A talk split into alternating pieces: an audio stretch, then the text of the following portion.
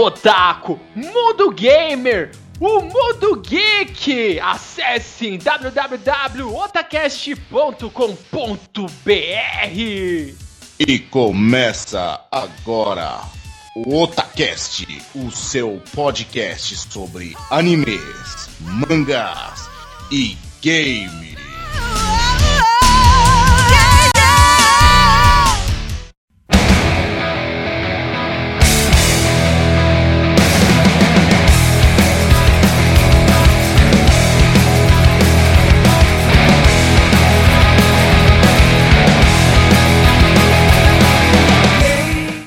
Eu sou o Nando e aqui é o Otacast.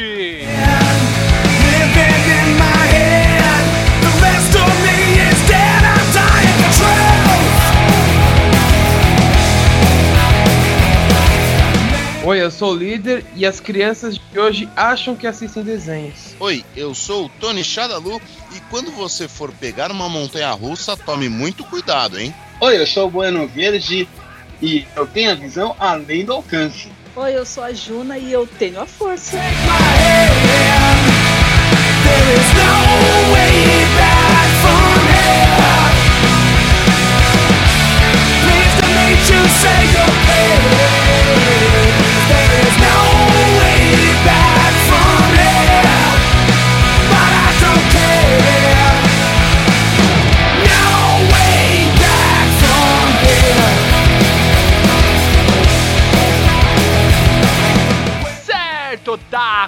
nós vamos chegar aqui em um novo episódio do nosso querido Otacast.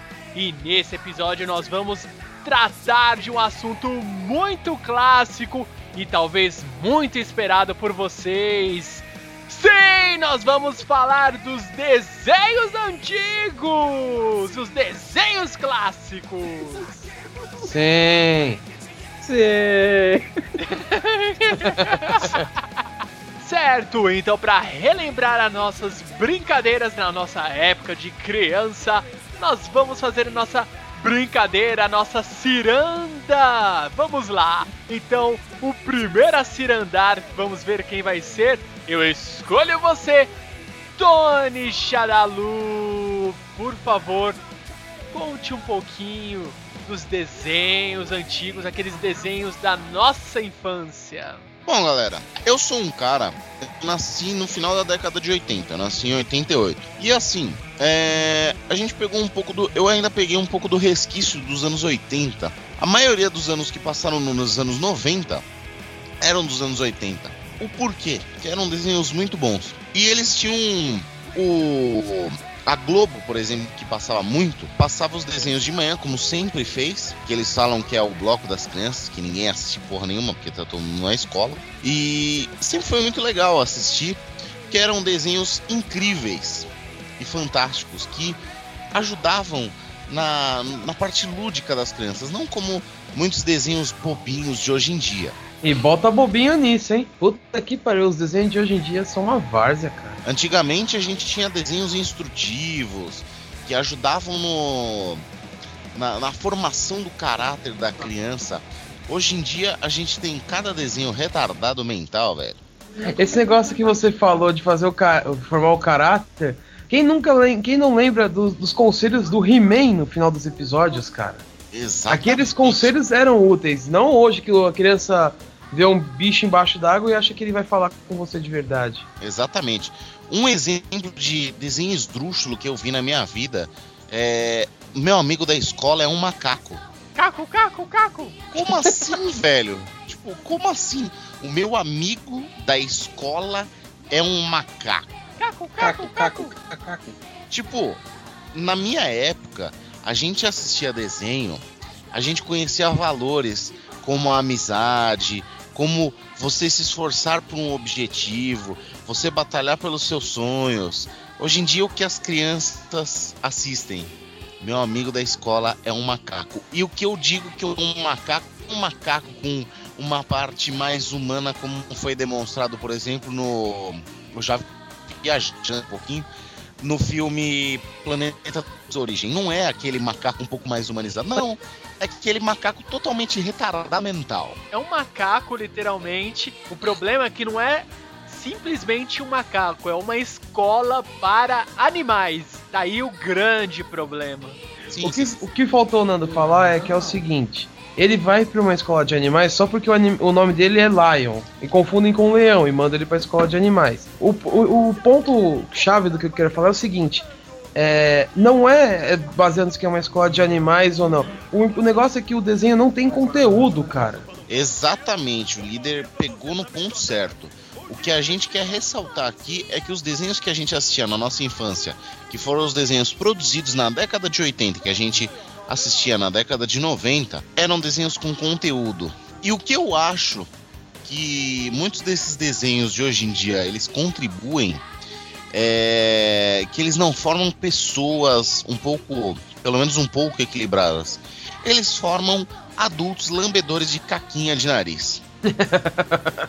Mas, enfim, voltando ao assunto que mais interessa a todos os ouvintes e a todos os participantes do Otacast. Sim. É, Ah, depois de explanar toda essa explicação sobre os desenhos de antigamente, os desenhos atuais, eu vou falar qual é o desenho que eu escolhi. É um desenho com uma premissa um tanto quanto simples e que ocupa a memória de muitos adultos de 24 a 36 anos hoje em dia aqui no Brasil, que é o famosíssimo Caverna do Dragão.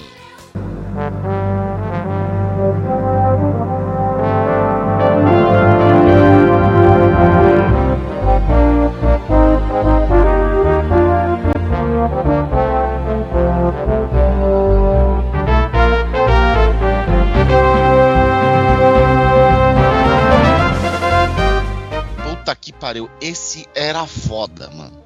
Caverna do Dragão, ao meu ver, é um desenho que se você tá deprimido, você vai ficar mais deprimido, cara. Puta que pariu. Você fica tenso. Você não sabe o que vai acontecer. Você fala, meu, será que algum dia eles vão voltar pra casa? Daí você fala, pô, esse episódio aqui, uh, eles quase conseguiram. Daí, meu, eles vão conseguir voltar pra casa. Droga, não conseguiram. Você vai ficando deprimido por causa disso, meu Deus do céu. Mas é um desenho muito bom. É um desenho muito foda, cara. E o líder acho que tem alguma coisa pra falar, hein? não, não vale, vale ressaltar que todo fã de RPG vai curtir esse, eh, curte esse desenho, né? Com Não precisa nem certeza. dizer porquê, né? Sim, e mesmo quando você era molequinho, que você nem sabia o o que era direito RPG, você já gostava, velho. Te ajudou a ter a ideia de uma formação básica de um.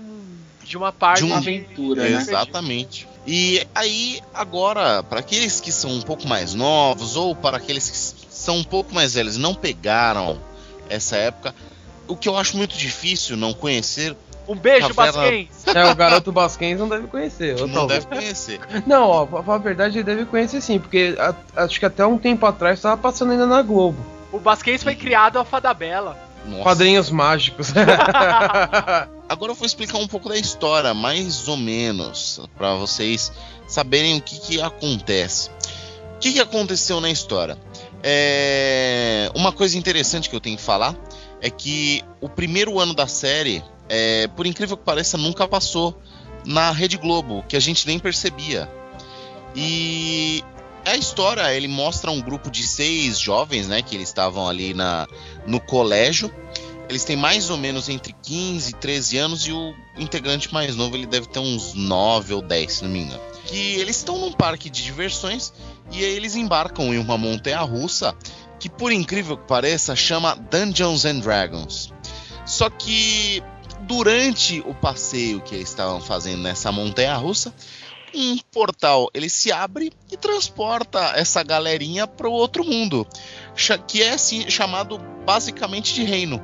E aí eles chegam lá no reino e eles acabam encontrando o mestre dos magos, que dá para eles as roupas e as armas do poder. Aí eles recebem essas armas e a partir daí esses, esse grupo eles passam por uma grande aventura para tentar voltar para casa e cada episódio é uma historinha separada. É como se fosse uma aventura de, de um. Vai, uma mesa de RPG. É uma Isso, é, aventura, isso, você vai lá, pô, agora vamos aqui, uma aventura no pântano. Não, essa aventura aqui vai se passar no deserto. Quem, é, hoje em dia, se você assistiu naquela época, não tinha essa visão, hoje em dia, se você conhece um pouco de RPG de mesa, de tabuleiro, você bate o olho em um episódio e você sabe, não, aqui é uma aventura de mesa e o mestre ele fez aqui dessa forma e vai acontecer uma situação desse tipo. Então você consegue é, decifrar entre os episódios que cada um significa como se fosse uma mesa diferente de RPG. E agora é, eu vou falar os nomes dos personagens principais, não só dos protagonistas, mas dos coadjuvantes e dos antagonistas.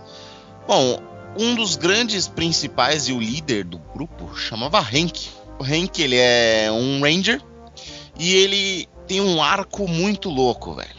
O arco dele é um arco de energia que não ele não precisa levar aljava com flechas. Mano. Isso era muito legal. Todo mundo da escola queria ser o Hank. Mas Não. eu é, então, eu particularmente gostava mais do Eric. Porra, mano, o Eric é um grande cavaleiro, um cavaleiro que não usa espada, velho. O escudo! Usa um escudo, ele só tem, só tem um escudo. E o que eu acho interessante no Eric é que ele era bem mimado e o que ele deveria, tipo, o que ele provavelmente gostaria de ganhar, que seria uma espada pra poder lutar e tentar se defender o melhor possível, não, ele ganha um escudo. Ele não pode fazer nada com aquele escudo, ele só pode se defender. Temos a Diana, que é uma acrobata. A Sheila, que é, daqui a pouco eu vou falar do Bob. Ela é irmã do Bob, ela é uma ladra. Que ela tem um. Um manto que ela põe sobre a cabeça e ela some. Ah, sim. E acabei esquecendo da Diana. A Diana ela recebe um. Um bastão mágico, parecido com o da Chitara. é, só pra né, situar. Tem o Presto, que também é, o- pra mim, é um dos também mais interessantes personagens. Que ele é um mago, né? Por que será? Mago de Araque! Só que ele é um mago muito, mas muito desastrado. E mesmo e só pra demonstrar por que, que ele é tão desastrado, mesmo antes dele ir pro mundo do Dungeons and Dragons, ele já gostava de, de, magi, de mágicas e magia e sempre dava tudo errado. Por isso que, né, ficou aquele, aquele clima de sempre dar errado as coisas dele. Cara, ele é um mago. Pensa, um mago, pô, ele tem inteligência, ele tem a mana, mas ele não tem a proeza para utilizar as magias. Ele não tem sorte, velho. Ele, tipo, normalmente ele tira sempre no D21 e aí de vez em quando ele tira 20. Exatamente. É, mas os as dois deles eram, eram randômicas, né, meu? Exatamente. Tipo, às vezes ele podia estar precisando de cavalos voadores, Pegasus pra sair voando. E a tirava colher? da cartola uma colher. Exatamente. Cara, ele é o. Ele é o. Tipo, acho que um dos poucos ali dentro desse mundo de Dungeons and Dragons que já vem com a última weapon, com os danos aleatórios, sabe? É, literalmente. Exatamente. E pra completar o grupo dos seis, temos o Bob, que é o garoto mais novo. Agora lembrei, ele tem 8 anos. E ele é um bárbaro. Nossa, um bárbaro de 8 anos humano é meio estranho, não? E ele tem um tacape gigantesco que ele desce o reio no chão e, tipo, abre uns. faz uns terremotos muito loucos, velho. Cara, porra, mano. Ele é, ele, é foda, cara. Apesar de ser uma criança, literalmente, ele é o mais novo de todos. Só que ele mostra é, determinação de um bárbaro mesmo. Ele vai lá e ataca, não tá nem, que- nem querendo ver. Tipo, tô nem vendo, vou atacar e vou quebrar sua cabeça. Sim, aí temos dois coadjuvantes muito importantes também. O Mestre dos Magos, que na versão original ele só aparecia como Master. É só o Master que seria a. Uma leitura de, de jogador mesmo, de não, ah, ele é, um ele é um mestre dos magos, ele é místico. Não, ele é um mestre, tipo, mestre do jogo. Sim, É o mestre da mesa. exatamente. E ele é o guia dos garotos e ele sempre dá umas dicas pra eles e sempre meio enigmático. E uma e um exemplo disso é numa conversa entre o Presto e o Mestre dos Magos, que o Presto vira pra ele e pergunta: "De onde o senhor veio?" Aí ele só responde assim: "De algum lugar entre lá e aqui". Ou seja, ele tá no meio do livro. Exatamente, pô. ele não fala de onde ele veio, ele não fala especificamente pra onde os moleques têm que ir, ele só dá uma- um apoio moral ali. E nem o que ele é. Exatamente, eles que têm que tomar as decisões por eles mesmos e enfrentar as consequências, sejam quais forem. Exatamente. Simplesmente ele faz assim, ó. Ou, é, galerinha, vamos lá, ó. Tá vendo esse caminho? Vocês seguem adiante. Ah, mas o que que eu tenho que fazer? Não, vocês descobrem. Eu tô falando onde vocês têm que ir. O que vocês têm que fazer é por conta e risco de vocês. Aí Exatamente. você joga um dado lá e vê se, se você tiver habilidade suficiente, você vai fazer isso. Senão, meu amigo, esquece. Aí um outro personagem interessante dos coadjuvantes é o Uni, que eu quase não gosto de falar dele, porque É, É. Não, esse é o Bob Esponja. o Uni é, o, é um unicórnio filhote, É um uma pet. unicórnio, né?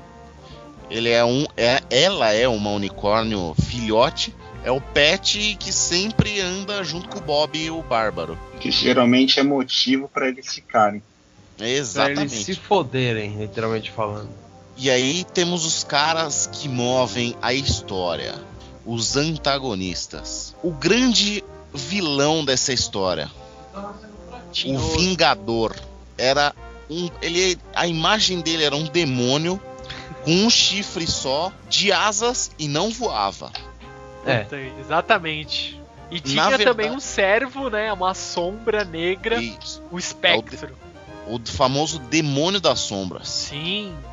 Uhum. Mas o Vingador, na verdade, né, a gente tem essa imagem de um demônio.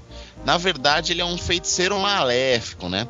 E ele é bem opressor de, de- ele é opressor de diversos povos e raças. E ele tem um monte, um monte de habilidades místicas.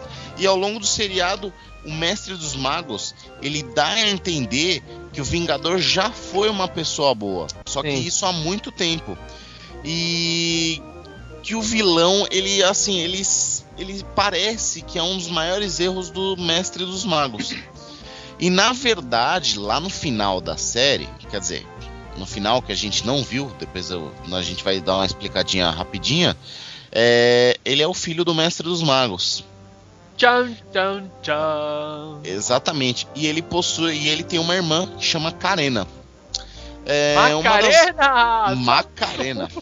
Que merda, Nando. E ele tem uma, uma coisa um tanto quanto engraçada que eu acho legal falar. Ele tem é, um cavalo que chama Pesadelo. E quando ele monta no Pesadelo, ele consegue voar. Ele tem asas, tipo, o Vingador tem asa, mas ele não voa. Só que quando ele monta no Pesadelo, que é um cavalo inteiro preto, que não tem asas, ele sai voando. Não, é que é o seguinte, você não entendeu a, a brisa. Lá Fun- vem. Funciona assim. Quando ele monta no cavalo, ele ganha mais 10 pontos de habilidade. Aí ele consegue jogar um dado pra ele poder conseguir habilidade de voo. Ai, cara. É essa a verdade. Pô, você nem pensou nisso? Pô, eu não tinha pensado nisso, velho. Oh, e só uma, uma outra coisa, já que tá falando, só que já que eu te interrompi nesse momento, é, vale citar também que o, o Vingador, ele, ele teme mais do que tudo o lendário Tiamat. Exatamente, eu ia chegar nele agorinha. É, o que é o Tiamat, meus caríssimos ouvintes? O Tiamat não, né? Na verdade é a Ah, Tiamat. Tiamat, é isso. Ela, ela é uma terrível deusa dragoa. A De cinco deusa dos cabeças. dragões malignos. Uhum. Exatamente, de cinco cabeças. Cada, cada cabeça, logicamente, representando uma das raças de dragões cromáticas da primeira versão de DD, que são vermelho, azul, verde, preta e branca. A, a Tiamat ela vive no cemitério dos dragões, que ela serve ali como uma guardiã dos ossos dos antigos dragões que se dirigiam para lá para morrer. Cara, Tiamat. Quem nunca olhou esse Tiamat e falou: Cara, se eu enfrentar um dragão desse no RPG, eu não sei o que fazer, cara. Não sei qual cabeça atacar, não sei qual estratégia utilizar. Ah, eu vou defender gelo, ela vai usar fogo. Ah, vou defender é, trovão, vai lá usar terra. Então, meu, você não tem escapatória. É que É assim, só um- uma a título de mais de curiosidade mesmo. Eu eu tenho tatuado nas minhas pernas o Bahamut. Bahamut é irmão de Tiamat. ele é o deus dos dragões bons, né, enquanto Tiamat é a rainha dos dragões malignos. É, eu não sabia disso não. É inter- realmente eu não sabia que o Bahamut era irmão dela. Sim. Não, é mais uma coisa sobre o Tiamat que é o seguinte, o Tiamat ele é tão famoso que ele não se limita só a linhas de RPG, né? Assim, entre aspas, né? Porque o, o Yu-Gi-Oh! tem uma carta que é baseada no Tiamat. Que é o lendário dragão de cinco cabeças. O. Eu, eu esqueci como que é o nome da carta agora, agora me pegou, eu só lembrei da Ah. carta. Eu lembro dessa carta aí. Então, é uma referência ao Tiamat, que tem as mesmas cores que ele. E os monstros que você usa pra fazer fusão são cinco dragões, né? Pra formar os cinco cabeças de cada dragão. E uma coisa que tem que ser falada é que a Tiamat, ela é tão fodona, mas tão fodona, que até o Vingador, que é. que sempre tá ali pau a pau com, com os no- contra o grupo de, de jovens. É, a Tiamat é tão foda que ela é temida pelo Vingador. O Vingador morre de medo da Tiamat. Só que, mesmo a Tiamat sendo tão fodona assim, ela é vulnerável a Dragonbane, que é uma erva letal para todos os dragões. Nossa, eu não sabia disso não. Uhum, É, é que é como se fosse um- uma matadora de dragões. Exatamente. Hum. E a Tiamat ela também é capaz, né, para aqueles que não se lembram ou não sabem, ela é capaz de realizar viagens interdimensionais, criando portais. E a, Tia, a Tiamat, para ainda para completar, para ajudar bastante, se não bastasse, ela ainda compreende a linguagem dos humanos. Ou seja, é que nem o Nando tava falando, você tá lutando contra ela, ah, vamos usar tal coisa. Ela vai entender, você se ferrou, meu amigo. Exatamente, você vai, vai usar, ah, vou defender aqui contra fogo. Ela, ah, beleza. Vai, cabeça de gelo, congela esses mano. É assim, uma curiosidade que se eu não me engano tem um capítulo, o Vingador e os, os seis lá se É o- unem pra lutar contra o Tiamat na Lua. Sim, a- aqui na Lua é o local onde é o cemitério dos dragões. Ah, é? Exatamente. É, a Lua pra, pra eles lá, né? No caso é onde que é o cemitério dos dragões. Mas e aí a gente tem que, acho que falar um pouco também do último episódio, que o último episódio ele nem foi produzido, ele foi escrito, é, mas não foi produzido. Que legal, né? A gente sempre, por isso que a gente sempre assistia Caverna do Dragão e falava, beleza, deve estar chegando no final e tá crescendo a trama e beleza, voltava pro começo. Nunca tinha fim. Exatamente. Aí todo mundo pensava que a Globo não tinha comprado o final e ah, a Globo filha da puta não comprou o final. Uhum. E, bom, nessa parte eu acho que caberia muito bem ao Bueno Verde, nosso querido nosso querido Otacaster, contar o final, mais ou menos o final. O final que foi escrito, não foi o que foi feito pelos fãs, por favor. É, só, só pra né, a título de curiosidade, assim, foram feitos dois finais. ah, um final que foi feito pelo fã e outro final que foi feito pelo, né, pelos próprios escritores de Caverna do Dragão, né? Mas por que, que é tão considerado esse final? Porque os escritores eles gostaram desse final, então é mais por esse fato do que qualquer outra coisa de que de assim ah, é, é o final que, que é o certo. Não, não é nem questão disso. É mais porque, como eles gostaram, então é o que eles mais acham assim, em consideração. Tá? Ah, falando sobre o final, né, que é, é o que foi o final que foi utilizado né, pra, né, como, como final verdadeiro, vamos colocar dessa, maneira. É, no final verdadeiro tem uma última luta entre o o, o Vingador e o grupo, e é o que acontece. Com essa última luta, ah, toma-se uma decisão em questão em matar o Vingador ou não matar. Só que nessa, né, o grupo, o próprio grupo se, de- se divide. Né? Uma parte do grupo liderada pelo Eric e outra parte do grupo liderado pelo, pelo Hank. Que é uma parte queria matar o Vingador e a outra não. E aí nisso o grupo se divide, acabam não matando o Vingador é, e cada um foi para um lado para tentar né, é, voltar para casa de uma maneira que ia ter consequências, né, ou umas por ruins, né, ao, ao ver em geral, outras não, não tão graves, assim, né, vamos colocar assim. E aí o que acontece? Com essa divisão dos grupos, acaba também envolvendo também Tiamat no último confronto, tá?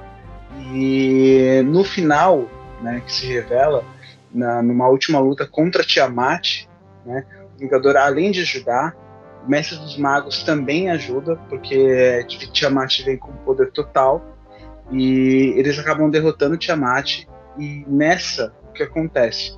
Uh, todo, toda a trama é revelada, que é revelado que o Vingador ele era ele é filho dos mestres magos, né? Foi o primeiro aprendiz tal. Só que o Vingador ele acabou sendo corrompido pelo poder, pelo poder que tinha, por exemplo, as armas, esse tipo de coisa. E isso estava acontecendo com o grupo que tinha, né, decidido até mesmo em questão de matar o Vingador, esse tipo de coisa. Só que, né, graças a, a depois no final a conciliação dos dois, dos dois grupos, isso acabou não acontecendo. E aí eles conseguiram abrir o portal, né, para ir de volta para casa. E aí ficou a decisão, né? O Mestre Marcos falou assim, então, bem, essa é o portal definitivo para vocês ir embora, ir embora para sua casa, né? É, a Uni não tem como ir, ela tem que ficar mesmo. E tem uma outra coisa, quando vocês atravessarem esse portal, vocês vão esquecer tudo o que se passou aqui durante todo esse tempo. E aí eles, né, naquela questão de que, sabe, tipo, nós vamos esquecer tudo que passou e já tinha. O grupo já tinha já um envolvimento, já, né? Até mesmo relacionado amoroso mesmo entre o Hank e a Sheila, por exemplo.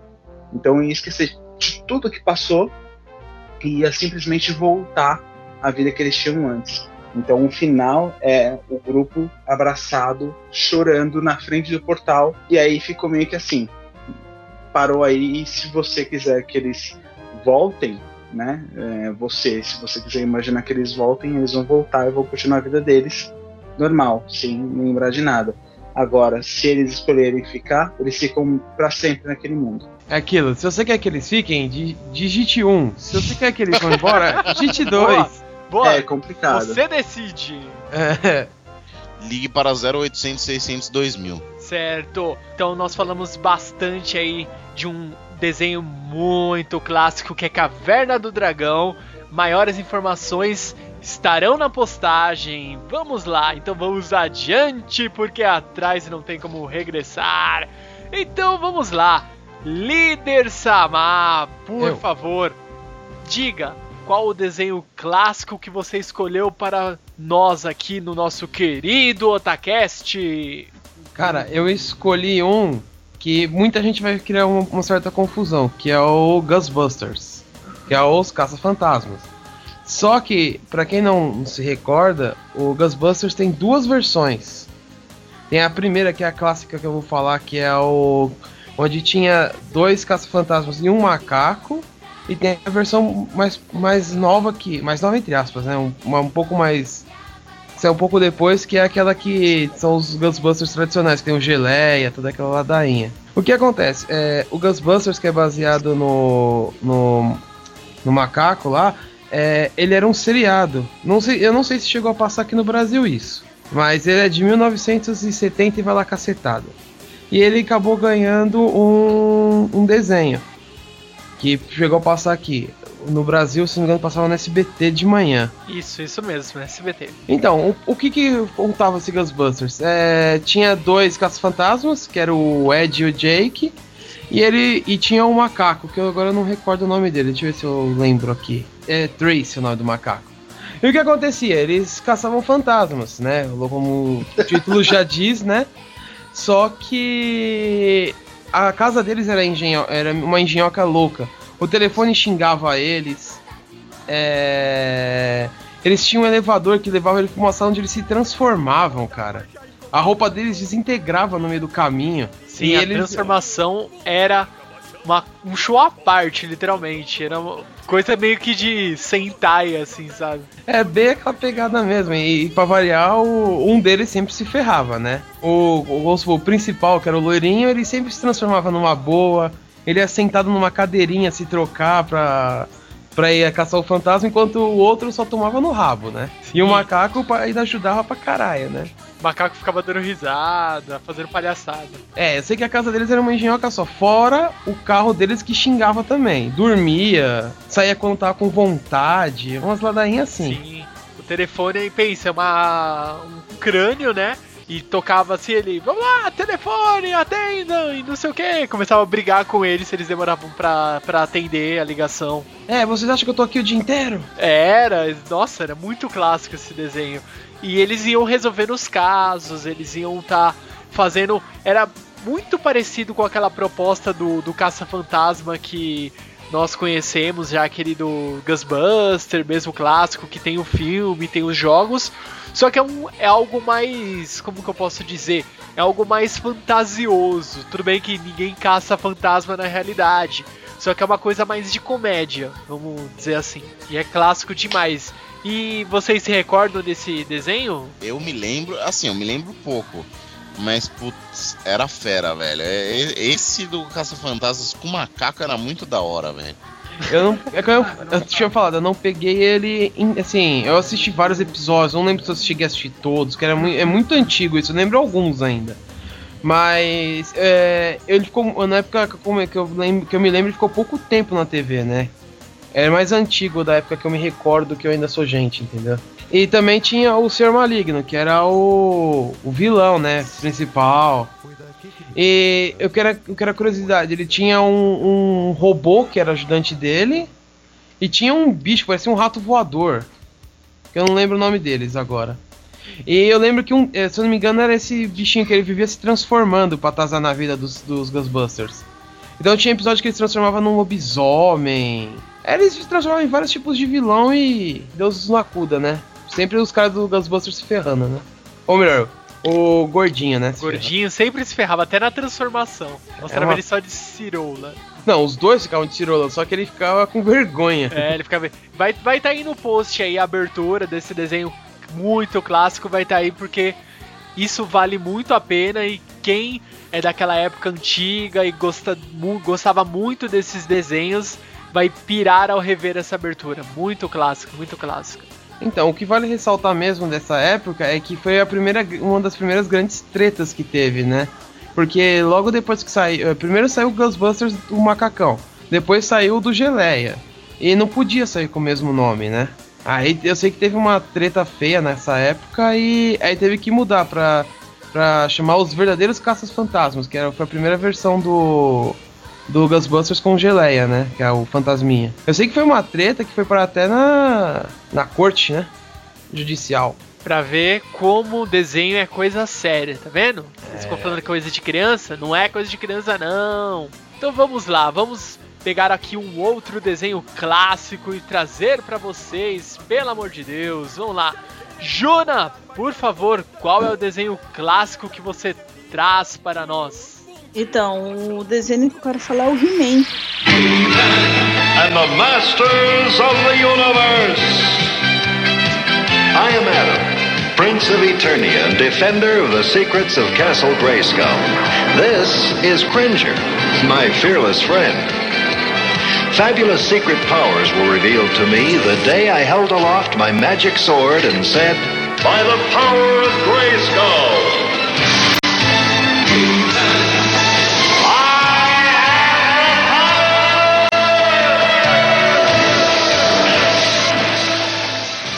Porque assim, na verdade, eu acho que esse cast ele tem um grande problema que é assim, eu gostaria de falar de muitos, muitos, muitos, muitos, muitos, muitos, muitos desenhos, mas eu não posso. Então eu escolhi He-Man.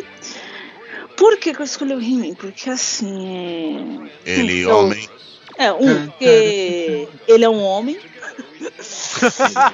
Ele é homem. Nossa. Ele é homem.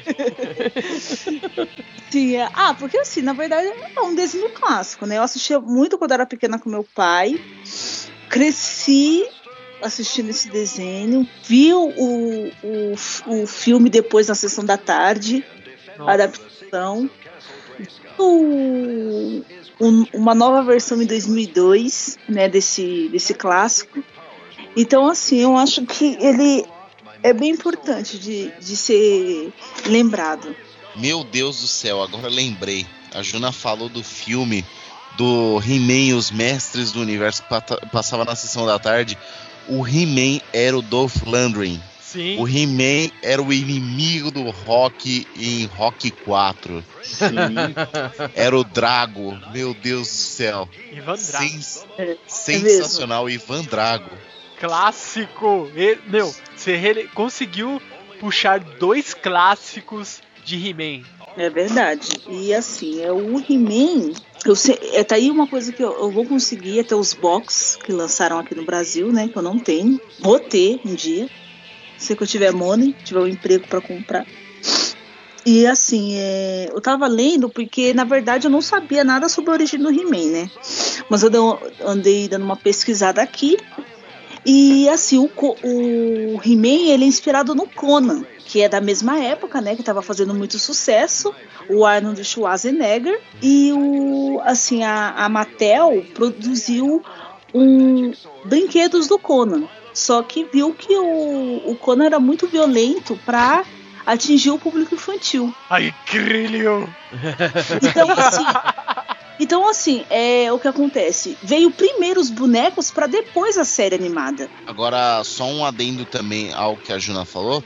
E o He-Man, ele, ele é baseado no Conan, mas também é, ele é bem baseado numa série de livros bem antigos que muita gente não conhece, que é e até hoje em dia, ah, nos últimos tempos aí já deve fazer, já deve fazer mais ou menos um ano, um pouquinho mais, um pouquinho menos, que saiu o filme, que é o baseado na história do livro Uma Princesa de Marte, que é o John Carter. E depois a gente vai colocar uma imagem no, no post para vocês verem como o uniforme do He-Man é parecido com, o- com o do John Carter. Você vai olhar e vai falar: Meu, é cuspido e escarrado.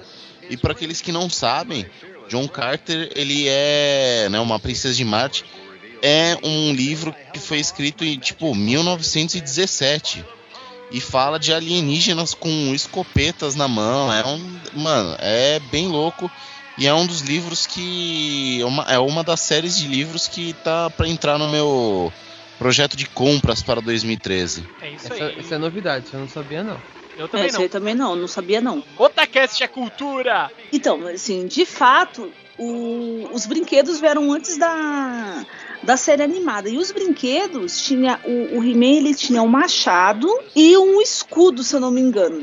E assim, aí só que assim virou uma explosão, vendeu muitos brinquedos e aí eles fi- fizeram a a série animada. E na série animada que criou esse plot, né, de ele ser um príncipe e ao se transformar é, virava o He-Man e aí a feiticeira, todos os outros personagens. Nossa. Porque o brinquedo ele era apenas um bárbaro de Eternia, mais nada. Então, na história, aí já teve todo esse conceito, né? O esqueleto, o castelo de, é, castelo de Grayskull. Então, assim, é, eu, por exemplo, eu sempre me perguntava por que, que o esqueleto, sendo um esqueleto, ele tinha um corpo musculoso. É, boa pergunta. De É, crer, por ele era mó bombadão. Por quê? Por quê? Porque o esqueleto só era a inversão do He-Man, só que com a cabeça de esqueleto, é igualzinho. Era o lado maligno do, do He-Man. Mesmo Aliás, estilista. to- todos os personagens masculinos usavam uma tanguinha, né? Era da época mesmo. Ah, uma é. tanguinha básica que A moda de Eternia. Moda de eterna. Todos eles usavam tanguinha e tinha o, o negócio no peito, né? É Que- verdade. Esqueleto, o. Ah, aquele outro personagem lá que sabe o. O segredo dele, mentor, O segredo. O... É isso. pai da Tila. Tila, O mentor, É, o eu achava mentor sabia o segredo dele? Sabia. Sabia? Inclusive na abertura fala que só três pessoas sabem o meu segredo: o É. mentor, a feiticeira e o gordo. É, O legal do He-Man também era que sempre tinha lição de moral no final, né? A, a moral da história, né? Então, sempre tinha os conselhos do He-Man no final do episódio. Dando a- alguns conselhos, né? Valores de amizade, enfim, essas coisas. Que a gente não Mercado aprende. financeiro. Mercado financeiro. Não ande com estranhos. No episódio É. de hoje, nós vimos que você não pode aceitar coisas de estranhos. Você Isso. pode andar muito mal. E por aí. Em relação a- a- ao sucesso do He-Man, também foi criado é, outra franquia, que é da. É irmã, né? Não é prima. E ela é herdou a espada dele? É. Era a, a Xirra, né? Ela. Ela. Ela. Ela ah, ela rá. Depois do ele homem, ela é arra. Ela, é. Que o que eu lembro assim dos dois juntos era aquele filme de Natal. Que, nossa, que é um dos desenhos mais constrangedores da minha infância. Eu não lembro disso, não. Ah, eram os dois juntos no Natal, gente, enfim, né? Esse, o- os dois viviam um entrando no desenho do, do outro, né? Geralmente, fazendo participações especiais. A Ella Ha era a princesa Aurora, era a Aurora, meu Deus do céu. Aí ela se transformava na, na Shira e os- o- as palavras que ela falava era pela honra de Grayskull. Aí ficava lá de mini saia, botona e grandes cabelos loiros. Era tipo uma Paquita de Eternia, né? Nossa, É, Nando. Era uma Boa, Paquita de boa. Eternia. Com o Pegasus lá, né? O Ventania. Ventania, mano. É verdade. Ventania. E aquele vilão lá que também era chegado no osso, que nem o esqueleto. Rodrak. Ah, lembrei o nome da Xirra. É, É, é- Adora. Adora. É, adora. Adora, o, adora bonito. Adora. Adora. Adora. Bueno, bueno depravado. Poeira temporal. Bueno tinha tesão na Xirra. Meu Deus do céu. Naquela época podia tudo, cara. Ah, é, naquela época não tinha censura. Fala aí, né? Fala aí, né, Bueno? A loira de mini saia lutando contra, contra monstros Contra esquisitos. mal. Nossa Ó. Com a espada na mão, né? Não, não precisava da espada, não. Bueno, pi- vim- bueno pirava. Só vim com aquelas. Ai, vou no banheiro. Oh, man. Olha esse Bueno. Então, depois de falarmos de He-Man e da She-Ra, ele homem e ela Ra, eu vou apresentar pra vocês o desenho clássico que eu escolhi aqui pro nosso querido Otacast, que é nada mais, nada menos que Nossa Turma ou The Get Longen. O alce do Happy Friends. Exatamente, exatamente. Sem tirar nem pôr. Cara, esse desenho é muito clássico e a primeira imagem que eu tenho mais marcante quando eu lembro de The Get Longen é aquele trailer. Eu falava, caramba, eu queria ter um trailer e ter trilhos de trem pra eu andar desde montanhas até a praia. Eles iam de, de lado pra cá, de, da, de Oiapoque a Chuí, eles iam pra qualquer lugar com aquele trailer, cara. Eles iam pra qualquer canto. E era muito, muito, muito fantástico. Assim, eles viajando, aquela musiquinha de abertura animada. Gary Long era um clássico, cara. Assisti muito esse desenho, passava no SBT nas manhãs da vovó Mafalda. Clássica, programa- vovó Mafalda. E no programa. E no programa da Mara Maravilha também, né? Também. Ah, mas a, a vovó Mafalda me lembra sempre aquele fundo de piano. Nossa. Nossa, verdade. Nossa, aquele fundo de piano da vovó Mafalda. Gente, olha, eu ia pra escola antes e aquele o fundo de piano. Eu não lembro muito, porque quando eu ia pra escola Susto. tava passando telecurso, cara. ah, o Gary Long eu lembro do, do maninho do skate, que era mó malandrão. Era o. Qual que é o nome dele? É, aqui eu vi os nomes, ó. O Alce era Montgomery. Montgomery. É Montgomery. É Montgomery, é isso? Montgomery. É. Aí a Vilma Vilma era o Zipper. bode, né? Bodezinho. O Zipper. era era- ovelha. Não, a Vilma era uma ovelha. Ah, é uma O ovelha. tá. Zíper era o gato atlético. Nossa, Aí a Porsche era a Márcia aqui no Brasil. O Bingo é o original. E Dot, que era a Poodle, né? A Vulma, que virou Vilma. E a Porsche, que virou Márcia. Também. Os outros nomes mantiveram originais. Quem merece um nome desse? Ei, Vilma, vamos lá no, no trailer. Vai lá, por favor. Agora vamos lá. Bueno Verde, The Businessman. Apresente o seu desenho clássico para nós. Então, o desenho que eu vou falar é um desenho que, inclusive, teve um remake, né? Ah, não faz muito tempo. E que, pra mim, eu continuo preferindo a versão antiga. A versão antiga, se não me engano, tinha três temporadas, inclusive. Que estamos falando de nada mais, nada menos de Thundercats.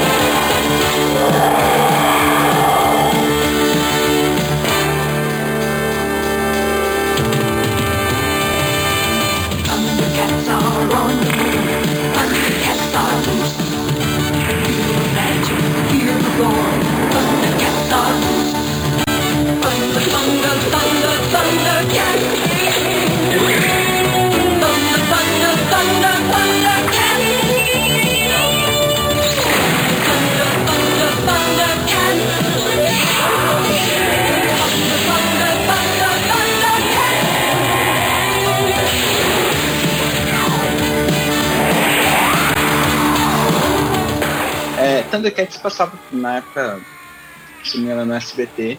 E começou com, a, a princípio, né, numa nave onde tinha o Jagar, né, a, é, que ele era o mentor, né, do, justamente do, do, do Lion, que ele era para ser o, o, futuro líder dos Thundercats, junto com Tigra, um, Pantro, Willy Kit, Willy Cat e Chitara. Chitara. Isso aí. E o que acontece? Eles estão atrás de uma nova, de um novo planeta habitável, porque o antigo planeta deles, né, que é o planeta de Tandera, foi destruído. É, e aí eles chegam num planeta, né, no, que, é, é um planeta azul, né, chamado de planeta azul a princípio, e eles né, pousam e começam justamente a habitar esse planeta. Só que esse planeta possui algumas forças do mal, né? Algumas forças que a princípio, né, não se tinha esse conhecimento que é que é o grande vilão da série, que é o Moon-Ha, o de vida eterna, né? Uh, que ele acaba se aliando aos mutantes, que são os inimigos naturais dos Thundercats, que foram né, os responsáveis a destruir o, o, o, o planeta Tandera, e acaba se para justamente tentar aniquilar os Thundercats. E uma coisa que eu lembro, assim, bem assim do desenho também, é, não só do desenho, é a questão dos brinquedos também, porque eu lembro que tinha o Thunder Tank, que era muito louco, a espada justiceira, e tem todo justamente uma, uma questão de, de uh, como posso falar, toda uma história envolvendo o porquê que aconteceu, depois mais pra frente aparecem outros é, Thundercats que acabam se unindo ao grupo, uh, tem a parte também que tem uma, no, uma, um novo local que é a Torre da Justiça. Então o desenho ele acaba criando assim toda uma, uma trajetória, né? Um, um, ele pega um curso e vai seguindo, ele desenvolve bem e é um clássico. Sim, sem dúvida. E esse, acho que dos desenhos que nós citamos, provavelmente dos nossos ouvintes já devem ter assistido é Thundercats, né? Alguém viu essa versão nova? Eu vi só de um anime? eu, eu vi uns episódios, é bem legal. É legal. Uhum. E, e, ela é em Tandera, né? Mostra o, o Lion adolescente. Ele conhecendo a Chitara, conhecendo todo mundo. Exato. É, Lógico, não é a mesma coisa que o clássico, depois. mas é muito legal sim. É, é, legal, porque lembra muito assim mais um anime, né? É um remake mesmo, a história é totalmente diferente do clássico. Uhum. Porque pra você ter uma noção, o Jagra, ele fica vivo ainda por um tempo. Uh, o pai do Lion tá vivo por um tempo também, entendeu? E sendo coisa que nada disso acontece. Na história original, o Lion, ele começa o primeiro episódio, ele é uma criança que nem o Irikit o Iriket, só que a cápsula de regeneração de tempo dele, né, acaba sendo quebrada e ele é o único que envelhece na nave. Então, com isso, uh, por, uh, ele acaba ficando mais velho quando eles chegam na, no novo planeta, né, que depois eles acabam chamando de Terra. É, uma coisa que a gente não falou, né? Que ele, ele tinha a espada dele que ele profanava as palavras cabalísticas, né? Parangarico Tirihime Wara? Não, não são essas. Ele pegava lá o que ele falava, espada de Tandera, e permita a visão além do alcance. Não era espada justiceira, não, é dê-me a visão. justiceira, dê-me ah, a é, visão além do alcance. E tinha esta aí que ele utilizava a espada justiceira, que era um artefato, uma espada mágica, uh, que além de dar a visão do além do alcance, né, era como se fosse uma adaga, que, que depois que ele preferia as palavras Thunder, Thunder, Thunder, Thundercats, ou que ele invocava o olho de Tandera, uh, o que acontecia? Todos os Thundercats eles ficavam tipo em estado de berserker assim automático, né? Era mó legal porque eles já já ficavam né, coisa assim, né? E o que, o que tinha que fazer, eles iam lá, faziam e arregaçava todo mundo. O que era engraçado também é que aparecia, quando ele fazia isso, aparecia um sinal no céu, né? Sim, lá é Batman, o, né? O, o, sinal do, do Thundercats, né? Do olho de Tandera. Uhum. E summonava todo mundo, né? Que o olho deles brilhava, assim, de todo mundo. Então, eles ganhavam mais 10 de habilidade, cara. Dá Strange pra eles. É, e era o grande auge, né, do, do, do desenho na época, quando ele fazia isso, né? Uhum. E faltou falar também do, do outro gato lá, o Snarf. É, não é Snarf, é Snarf, né? Snarf. Puta, eu odiava o Snarf. Eu, eu achava a voz dele irritante, cara, mas ele era engraçado ao mesmo tempo. A voz irritante, mas ele era engraçado. Snarf tem que ajudar os Thundercats. Snarf, Snarf. E tinha uma versão que tinha o filho dele, sobrinho dele, sei lá, que era o Snarfinha, não era? Não. É, o Snarfinho ele aparece depois. É. Ele aparece junto com os outros Thundercats que acabam né, chegando também na Nova Terra e na, na- que depois acaba virando Nova Tandera e a- acaba aparecendo junto com esses novos Thundercats, que aí tem a parte também da Torre da Justiça, né, que os Thundercats eles acabam tendo duas bases, Torre da Justiça e também a, a Toca dos Gatos. Então vamos logo. Já falamos bastante sobre os desenhos clássicos, então vamos para as nossas considerações finais. Bem, é, como considerações finais, eu digo que faltou falar de um monte de coisa, que se a gente fosse falar de tudo, esse cast ia ficar com no mínimo umas 12 horas. É, prometemos um V2, né? Um parte 2, parte B, um baú, algo assim do gênero. Tony, quais são suas considerações finais? Bom, considerações finais. De todos os desenhos antigos que a gente falou aqui, hoje os meus preferidos são, sem sombra de dúvidas, o Caverna do Dragão e o Thundercats. E digo mais, no próximo que a gente fizer sobre desenhos antigos, eu vou falar de os seis biônicos. Bueno, quais são suas considerações finais? Minhas considerações. Bem, desenhos clássicos, eh, eu sou suspeito em falar, eu gosto muito de desenhos clássicos, assim, né, dos anos 80, 90, esse tipo de coisa, porque além de fazer, fa- faz parte da minha infância, né, e eu já sei já até qual que eu vou falar na parte 2, eu vou até deixar registrado aqui, ah, em que eu vou falar de simplesmente o desenho mais errado do mundo para se passar, que hoje em dia é uma merda, porque hoje em dia ele é politicamente correto, mas antigamente ele não era nada certo e era maravilhoso. Estou falando nada mais, nada menos de pica-pau. Até a próxima, gente. Juna, quais são suas considerações finais? Minhas considerações finais é que eu acho que nas considerações iniciais eu devia poder falar de todos os desenhos que eu gostaria, mas como eu não posso, então eu vou tentar arranjar algum que represente a minha vontade de falar de todos os desenhos de qual eu não podia falar no próximo Otacast. É, e você, Nando, quais são suas considerações finais? Cara, foi um cast muito legal. Consegui recordar alguns desenhos muito clássicos. Foi igual a Juna falou, não tem como falar de tudo. Tem muito desenho que. desenhos bons que ficaram de fora. Por exemplo, Babá, Doug. Tem muito desenho antigo. E a gente vai procurar nos próximos Otacast que a gente for tratar dos desenhos. Falar um pouquinho mais deles, entrar mais a fundo, quem sabe fazer um cast dedicado a um desenho específico, mas isso vai depender de vocês. Se vocês tiverem vontade de ouvir nós do Otacast falando de algum desenho clássico especificamente, deixe isso nos comentários que vai nos ajudar e muito. Então, se vocês também gostaram do episódio dessa semana, não esqueçam de deixar o seu comentário. Por favor, se vocês ainda não curtiram a fanpage lá nossa no Facebook, vão lá, curtam e não deixem de mandar e-mails para nós também, por favor. O e-mail de contato é otacast@gmail.com, certo? Então é isso, galera. Nos vemos no nosso próximo Otacast e até mais! Bye, bye. Sayonara, galerinha. Alguém viu um rachador? Eu gosto, eu não largo osso E de dono eu já virei fã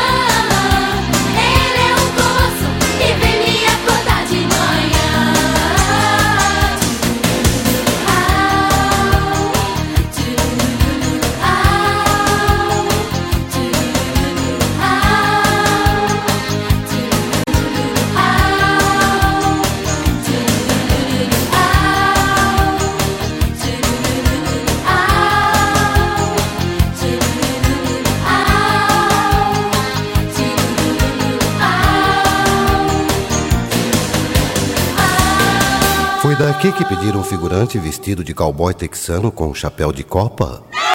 Então tá.